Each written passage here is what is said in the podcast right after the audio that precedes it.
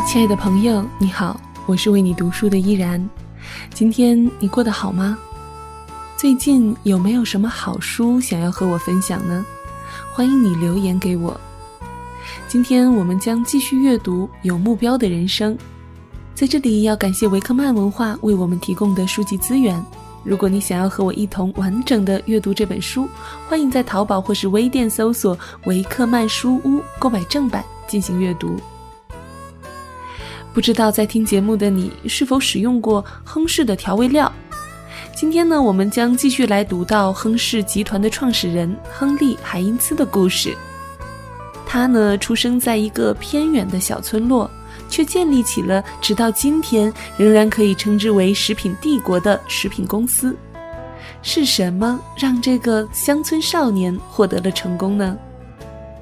在上一期的节目中，我们提到了他所在的教会刚刚建立了一个新教堂，欠了一大笔钱。教会的童工建议大家都要奉献出钱来。当童工主动的奉献时，海因斯内心却做起了思想斗争。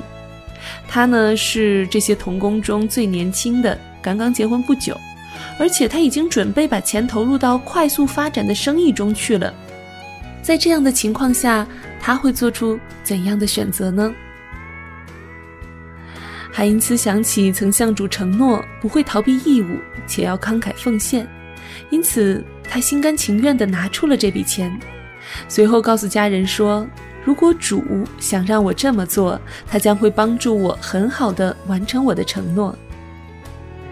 海因茨很早就明白，基督徒首要的事就是帮助推进主的工作。后来，他的瓶装食品公司收购了一百二十五英亩地，并且扩大生产了许多种类的产品，但困难还在后头呢。公司急需额外的蔬菜以供需求，因此他们允诺采购伊利诺伊州一家农场的全部产品，只要蔬菜质量好，海因茨就同意通通收购下来。样样事情都进展顺利，直到迎来了美国最著名的大丰收年。伊利诺伊州那家农场的收成令人震惊。他们把作物送到匹兹堡的亨氏工厂，并且要求付款。一个月内，他们就能从地里采摘两千普舍尔的黄瓜，大约有七十立方米那么多。工厂需要支付给他们每天一千二百美元。然而，这样的丰收看似还将继续下去。通常来说，海因茨可以很容易地利用银行透支来支付所有的费用。但是在这个全国经济恐慌的特殊时期，成百上千的银行倒闭，致使一些最大的公司也陷入破产，任何人都无法得到信贷。海因茨倾其所有，用尽各种办法来确保有额外的现金来支付这些源源不断的蔬菜。这些作物疯狂地涌入，但不管怎样。海因茨履行了义务，直到最终他山穷水尽。这时，他在写给母亲的信中说道：“恐怕我们无法安然度过这场大恐慌。很遗憾，我的公司将会加入到那些成千上万一夜之间倒闭的公司行列。”在圣诞节的时候，公司终于还是倒闭了。海因茨身无分文。即使处在灾难的时候，亨利·海因茨仍然心存信心，并信守诚实，从动荡的商界脱颖而出。在这些最为艰难的村镇里，如果有人不专顾自身饥饱，会被认为是愚蠢的。但是海因茨决定遵守他的义务和诺言，他为自己定下目标。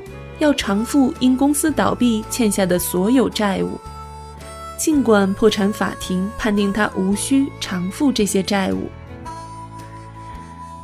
海因茨有一本标有 “M.O.” 字样的账簿，“M” 和 “O” 分别是英文单词的道德和义务的第一个字母。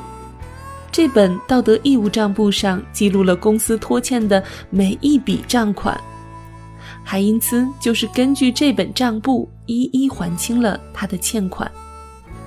不出意料，当经济危机结束后，当海因茨的亲戚们拿出自己的积蓄来鼓励他重新经营之时，他之前的债权人也竭尽全力地帮助他，因为他们敬重并信任他。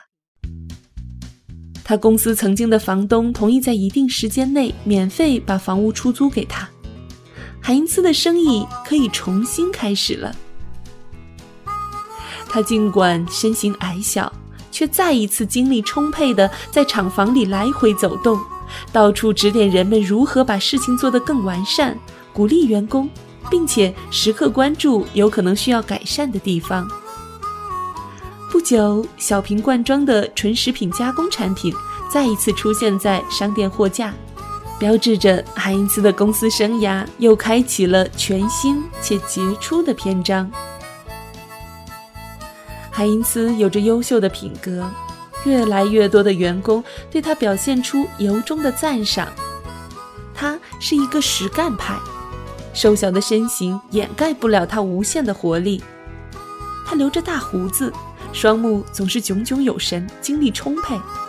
他勤于教导，总是随时准备着就任何自己所知道的事进行滔滔不绝而又富有表现力和说服力的讲解。他热情而又充满爱心，只要他一出现，就能帮助人们化解矛盾、振奋士气。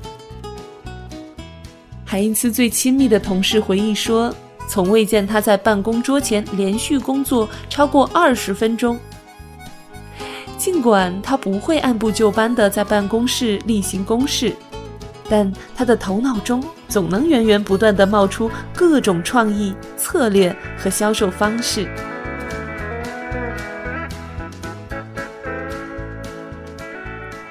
海因茨设计了新型制造流程，改善了销售模式，并研制出新的配方。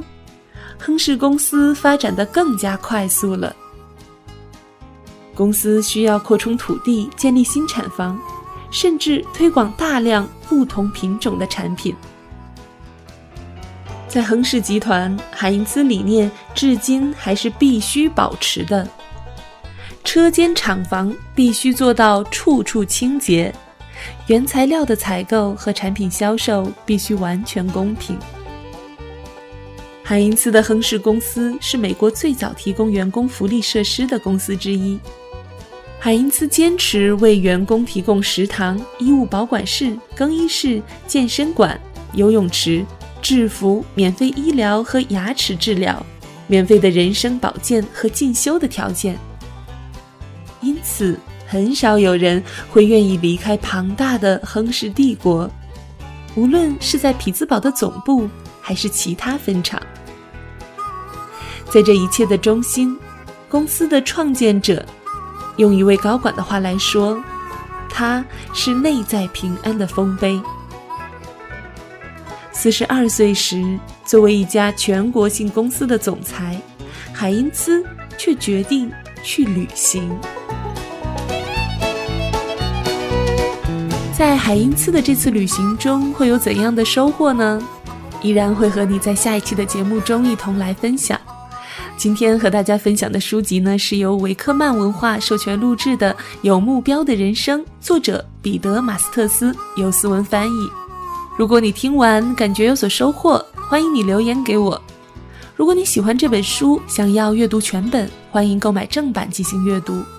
我是主播依然，喜欢我的节目，可以在新浪微博关注 NJ 依然，或者加入我的公众微信 NJ 依然五二零，留言或转发本期节目，有机会获得这一本有目标的人生。我会在全书更新完毕后，从所有的转发留言者中抽取五位送出这本书。依然代表作者彼得马斯特斯，感谢您的收听，我们下周一再会，拜拜。